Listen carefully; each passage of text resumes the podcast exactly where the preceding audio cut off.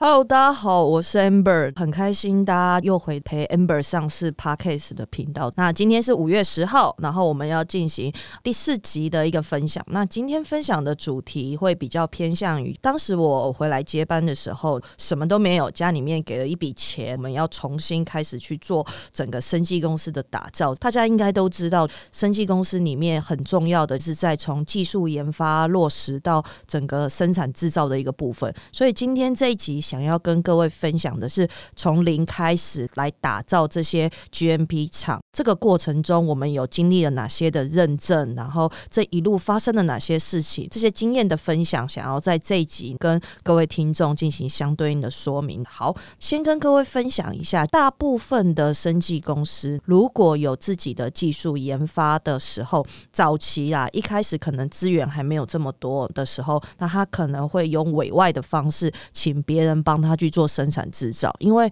通常要盖一个自己的工厂，要付出的时间、人力、资源、成本，甚至是资金都非常的多。等一下会慢慢陆续跟各位听众进行分享。那早期的时候，可能大部分的生技厂商都如同我刚刚所说的，就是以委外的方式去做进行。但某种时候，委外的概念就好像是你把你的竞争优势绑在别人的身上，那这时候你对于整个成成本上面的议价能力，甚至成本上面的考量的时候，其实你很难把你的终端的成本可以降到符合你未来想要在做行销或者是商业模式上面的决策上面的，以你自己为最主要这样子。所以很多生技公司走到后期，他们自己开始建厂，自己的生产制造的流程在自己的厂里面执行。那整体来说，他们的一条龙的生产制造就会让他们在整个产品及在市场上面推广的时候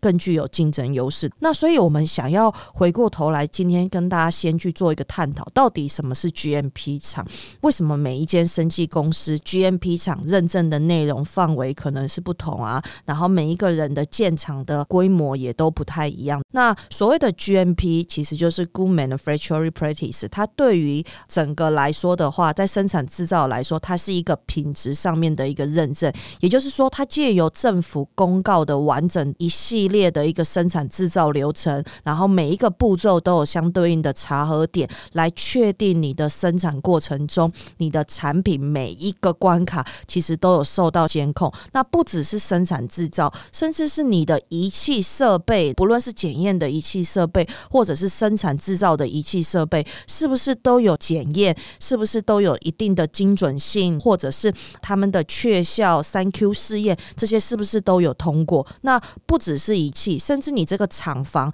是不是有维持在开始一万等级的无尘室，它的 particle 的一个落成的一些情况，整个环境设备、人员，甚至是人员的服装落成，然后整个生产制造的流程，它其实都有一套遵循政府法规所监控整个的流程跟集合的一个内容。所以，为什么每一间生技公司它在产品开发的时候，都会告诉消费者说，他的产品其实是来自于 GMP 厂生产制造。很多的医疗器材，它的 GMP 厂要经过政府的法规的合可认证，它的产品从这样子的 GMP 厂里面生产出来之后，它才能正式的取得上市许可证，在市场上面去做贩卖。这个过程中其实是非常冗长的，大部分的依照于在生技领域里面的产业别不同。举个例来说好了，如果你的是属于可能是民生或者是美容相关的 GMP 厂，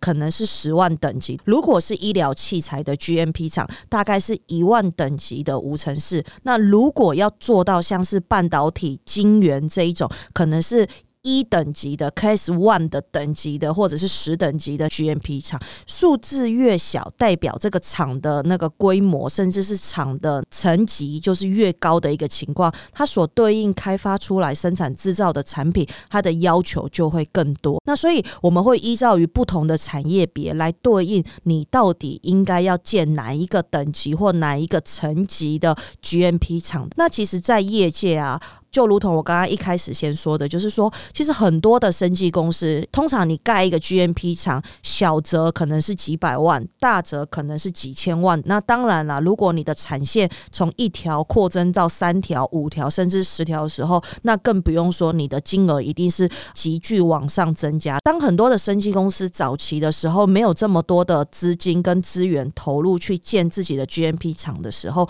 有两种方式。第一种是委外，然后请合格的 GMP 厂帮他生产制造他的产品。那第二种方式是他借别人的牌来去做，做成自己的一个产品，借别人的牌来去做市场上面政府方面的一些认证。那市场上面其实有蛮多的 GMP 厂有在做这样子的文化。今天我们先不论这样子的文化到底在法规上面对与还是错，基本上面都是错的啦。不过在业界潜规则还是有这样子的一个发展，这样子的借牌文化，其实某种程度是，如果今天你这个产品没有出事的话，其实都还好。一旦出事的情况下面，连同你借你牌的那个 GMP 厂都会受到连带的责罚，甚至是它的 GMP 的牌可能都会撤销。但是就如同我刚刚前面讲，因为开始的时候，大部分的生技公司没有这么多的资源跟资金可以去做到自己的一个 GMP 厂，所以早期的时候都会以这样子的方式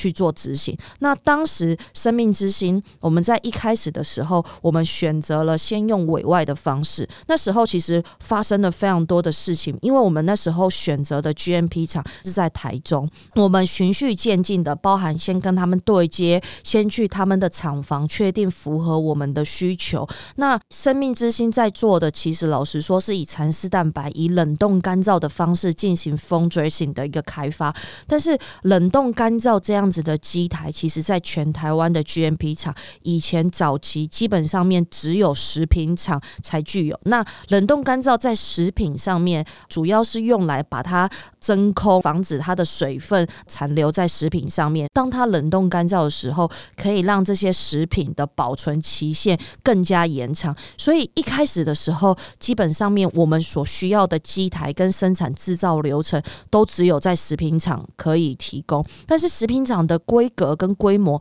比较不符合医疗器材要取证上市许可所需要的规模，所以我们前期花了非常多的时间到各个厂去做拜访，然后去做讨论。最后我们选择了这间厂是在台中。那这个过程中呢，先第一步确认了它的仪器刚好是符合我们的需求，也是我们想要的，同时它也具有医疗器材的 GMP 厂的资格。那我们就开始进行后面的一个对接，从一开始的从我们自己的技术研发，要从试量产到量产，然后才正式的进入到 GMP 厂里面进行测试，在后面的生产制造。那这过程中，其实我们也是循序渐进的。举个例来说好了，从我们厂里面所小量自己制造出来的，当时是在实验室的规模制造出来的小批量的敷料之后，然后我们先给代工厂，让他们去做相对应的技术研发。我们把我们的参数数条件提供给代工厂，让他们进行试量产，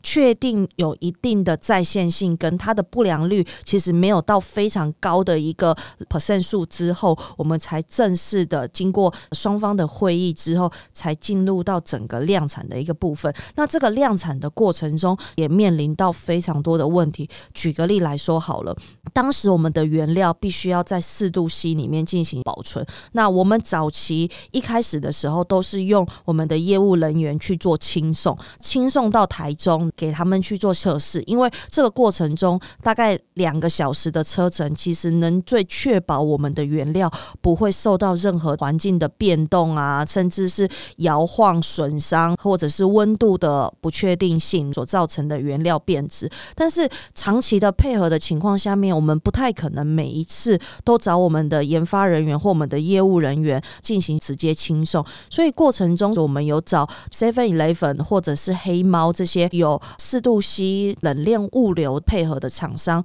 这个过程中就会发生了一些问题。举个例来说，从台北运送到台中的过程，大概需要有一天到一点五天的时间的运送。那在运送的过程中，其实它的温度是并没有一直都保持在四度 C 的，所以我们甚至在运送的过程中都还放了温度计，及时性的监控数据会整个呈现在我们自己这边的内建档案里面，然后我们就看到那个温度的起起伏伏，所造成后端代工厂收到原料之后，原料的变异性都非常的大。有时候我们在四度 C 运送的时候，代工厂收到原料的时候，原料已经结冻变成是块状，像冰块这样子，甚至是运送到代工厂之后，原料玻璃瓶的外包装整个是有破裂的一些情况。这过程中发生了非常多的问题。当你的原料品质没有办法控管的情况下面，你后面的试量产、量产的时候，那个都非常的不确定性，成功几率也非常的低。所以在这过程中，我们来来回回做了非常多的测试，甚至进行冷冻干燥参数条件的技术移转。也许它本来在我们的实验室去做小量生产的时候，这样子的冷冻干燥实验数据是足以生产出我们想要规格的敷料，但是移转到代工厂之后，换了仪器设备的情况下面，也许用一样的参数条件，但是可能机台是不同公司所生产的，它可能冷冻干燥的能力也会不一样，所以连同参数上面，我们都持续的调整。到后来，我们公司自己买了一台跟代工厂一模一样的冷冻干燥机，同步将同一批的原料进行相同的一个测试。再者还不够的情况下面，我们品管人员都直接下去代工厂，从进料检验、生产制造流程的检验，全部都是由我们的品管人员执行跟操作，来确保从我们的实验室所移转出去的技术跟整个生产制造的流程，在代工厂的一个部分都能完整的呈现。这样子的过程花了大概两年的时间。现在事后回想起来，就我觉得，如果这两年我们提早建自己的 GMP 厂情况下面，其实这两年不需要花这么多的时间，不断的去 try and error，也浪费了非常多的时间、人力跟资源及成本的一个部分。当时就是因为这样子，我们觉得这样子的长久配合非常的不划算。当时因为代工厂他们也要有利润，所以他给我们代工的泡沫敷料代工费一颗大概是一百二十块的报价。那这个敷料当时我们给经销商的报价大概是两百多块，所以你看哦，在代工厂就已经占了一半的成本，包含我们的原料，包含我们的研发测试的摊提，研发过程中全部所花费。的一些经费，老实说，这个产品当时我们委托代工厂去做生产制造的过程中，我们内部有进行相对应的试算，几乎没有任何的利润可言。以目前市场上面敷料的成本及终端末端售价的一个部分，后来发生的一件事情就就是我们的代工厂易主，也就是他们的最大的股东及董事长更换了其他的人。那更换的这个人，他在做市场上面的胶原蛋白敷料，是我们公司。的竞争品这样子，所以后来这间代工厂也不能继续再接我们公司订单，也因为这些的前提条件下面，当时我们在委托制造生产的这两年的时候，我们就一直在储备生命之星的能量，想说我们要来建自己的 GMP 厂，但是因为我们的研发人员，甚至是我们公司同仁，一开始的时候完全都没有 GMP 的观念，我们全部都是从学术界出来的，所以那时候我们也是到处去跟业界的前辈，或者是有建造过 GMP 厂的生技公司询问，然后我们也找了非常多有在打造 GMP 厂的厂商来去做提案，过程中进行讨论，把我们想要发展的方向及规模说明。这过程中也是来来回回，大概准备了将近一年的时间，我们才正式开始进行我们的 GMP 厂整个打造，从整个蓝图的设计，包含整个厂内的仪器设备。连我们量产的仪器设备，其实都是我们公司自行规划，找整个业界的厂商进行开模。因为当时蚕丝蛋白萃取的流程，如果以学界的方式进行萃取，它需要耗费非常冗长的一个时间。原本你可能需需要一个星期的时间萃取，那在我们自行开模、自行生产制造的大型仪器设备的执行下面，我们大概把原本的一个星期的制成浓缩到只需要在十六个小时之内，我们就可以完整整个蚕丝蛋白的萃取，产生出整个后端的原料。所以这也是我们很常在讨论的，就是在学术界的生产制造的流程，跟在业界所需要的效率，跟它的整个供应链上面的管理其实是非常非常不一样的。好，那后来我们就是找了很多可以帮忙建制 GMP 厂的厂商来讨论，然后了解这样子的过程中，我们大概花了一年的时间，然后开始往下面走。当你整个厂建完之后，更下一步你要把这个厂认证。当时我们厂区建完的时候，我们先认了一般的工厂，一般的工厂也是一样，也有相对应的流程文件，然后甚至是新北市政府那边都会派人员来做查厂的一个流程。当我们的一般工厂取得认证之后，我们下一步借由我们的 ISO 一三四八五的文件，配合 GMP 的文件进行修改，然后我们的人员资格上面的一个培训，甚至请顾问来辅导。当我们的人员的资格符合了 GMP 厂的整个工厂的规模，也符合了生产制造流程的文件，也准备了那批次量产的数据报告记录也都有了的情况下面，我们才正式的申请了 GMP 的茶厂，请 TFDA 那边安排外部稽核的人员来做我们的产品及我们的 GMP 厂的茶厂。这个茶厂的过程中就牵涉到几个部分，第一个，它会针对于你的文件上面确认；第二个，它会针对于你的几个批次的生产流程数据报告、品管人员填写的内容，然后生产制造人员填写的内容、仪器的校正、设备三 Q 的报告，这些东西全部都有 paperwork 上面的查询，像是抓葡萄串的概念，从最顶端一路往前去做追溯，确定你一个产品的生产的流程完全是合乎 GMP 厂的规格。好，当你的文件全部都查完之后，开始它会进入到你的厂区开始集合。好，厂区的环境的监控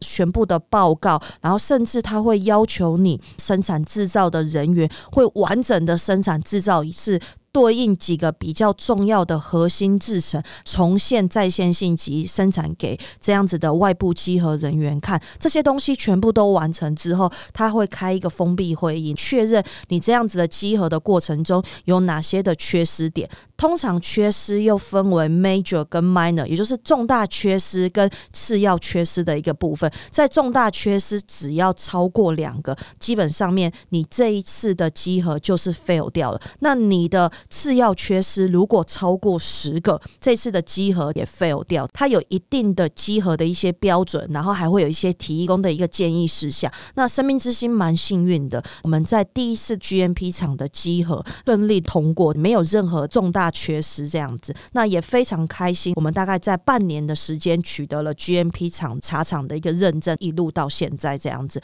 在这过程中，从我们建制了 GMP 厂，打造了甚至是仪器设备的选择，然后进行到后面的茶厂取得了 GMP 的认证资格。那不是只有这样子就结束了。GMP 它基本上面是每三年会进行一次重新的一个茶厂。那在这过程中，你全部后续的营运维护，整个厂里面的一个运行，都需要非常多的人力、时间、成本，然后甚至人员上面的监控去做执行。所以从我们公司内部的数据资料显示，这些零零总总的成本，从一刚开始建厂的时候，我们大概花了三百多万，再加上如果仪器设备这些的进入，大概花了将近六七百万的一个成本。那后面包含 GMP 的这些辅导认证到整个厂，然后完成取证，大概也将近花了一百万左右。后面每一年维持的费用，包含清洁确效啊、环境的确效啊、人。人员的能力资格持续的维持培训，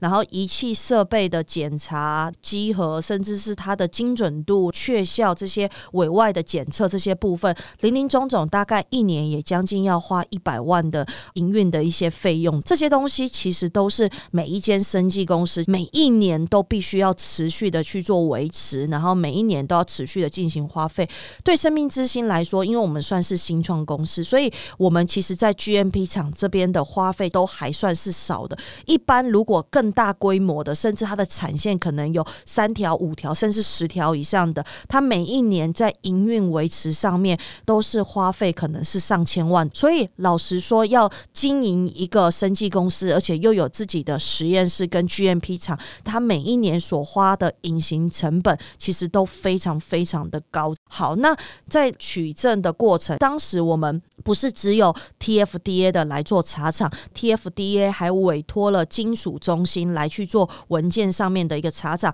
所以你想想看哦，从我们开始要做这件事情，然后我们对接了顾问，顾问来帮我们安排全数辅导文件的一些填写，后续开始提交申请的时候，他会先以 TFDA 委托金属中心开始来对接，会先做第一阶段段文件的确认，确认你的文件都是已经准备好的情况下面，才会有安排我刚刚所分享的第二阶段实际来公司进行查厂的一个部分。好，所以这个过程中，你又要对接顾问，又要对接金属中心，然后要对接 TFDA 官员来做问题的审查。每一个人在这个过程中，对于 GMP 厂，对于他想要询问的问题的观点，其实是完全不一样的。我们的人员从研发、生产、制造造到品管，到供应链管理，到业务、出货、客户满意度、客户的调查、市场上面的上市后的监控回馈，如果未来可能有不良品的紧急召回、回收、预演练、上市后临床监控，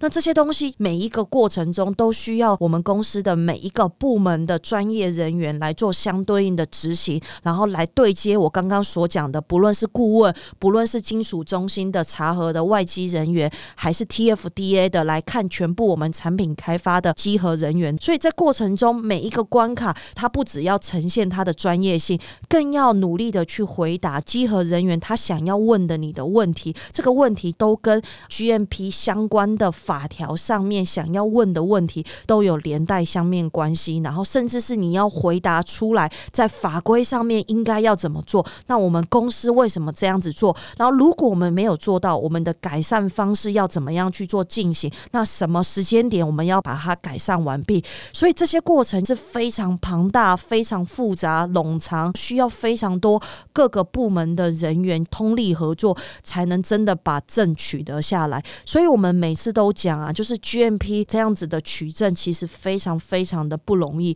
那我们也以我们这样子的取证，对于新创公司甚至是生技公司来说，是一个值得骄傲的一件事情。当时我们在取证的过程中，我们公司的同仁非常非常的辛苦，我们不知道连续熬通宵，一起看日出，度过了多少的一个夜晚，就是一直持续。的在各个领域上面的努力，希望让我们在集合的时候有最好的一个呈现，然后也让人家知道我们在这个产品的生产制造的流程，我们其实是非常在乎品质系统，甚至是整个品质控管的一个部分。这样子，那目前我们的医疗器材这一块，在我们自己的 GMP 厂，不论是从我们的蚕丝蛋白的原料，从整个进料检验、生产、萃取到可能是水溶液、凝胶。粉末各种不同的太阳、不同的剂型，在我们的自己的 GMP 厂都是完整的生产制造。那在借由这样子的原料，我们进而开发像是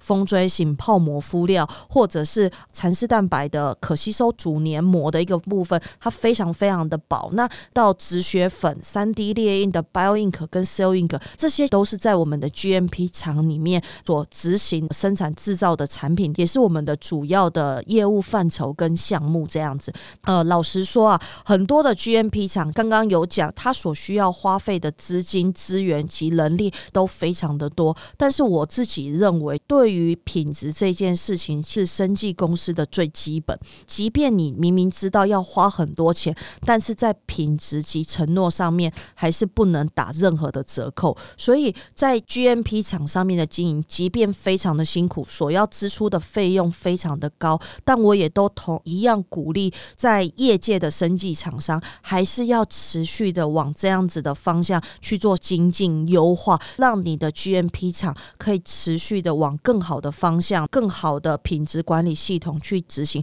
而不是很多人可能取证拿到证之后，他的 GMP 厂的流程可能都没有照 GMP 的合格的流程去做操作，就是取证的时候是一套，后面生产制造的又是一套，当集合的人员要来。集合的时候，他又拿出 paperwork 的东西，然后来被集合。但其实老实说，这样子是没有任何的意义的。我们希望也鼓励更多的生技厂商可以遵循着 GMP 的生产制造的流程，在品质在控管上面进行把关，来开发更多好的医疗器材的产。产品给市场上面的消费者或者是疾病患者使用。好，那今天这一集其实分享了蛮多，不论是 GMP 厂在业界的情况，或者是生命之星在整个 GMP 的茶厂认证取证的过程中，我们所面临到的一个问题，及当时为什么我们要进行建造自己的 GMP 厂，这些前因后果都在今天这一集分享给各位，在我们陪 Amber 上市 Podcast 频道上面的听众进行了解。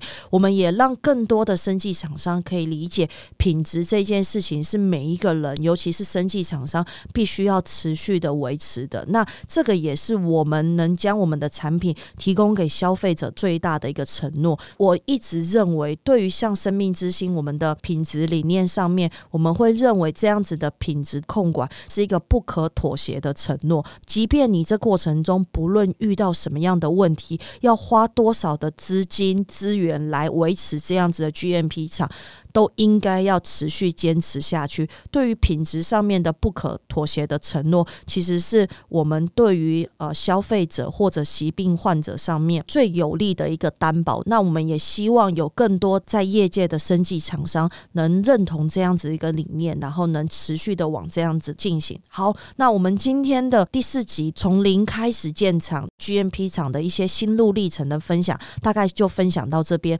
那我们也欢迎听众如果有有。任何的疑问也都可以询问我们，私讯我们。那也请听众可以继续的支持我们陪 Amber 上市这样子的 Podcast 频道。我们就下一集再见喽，拜拜。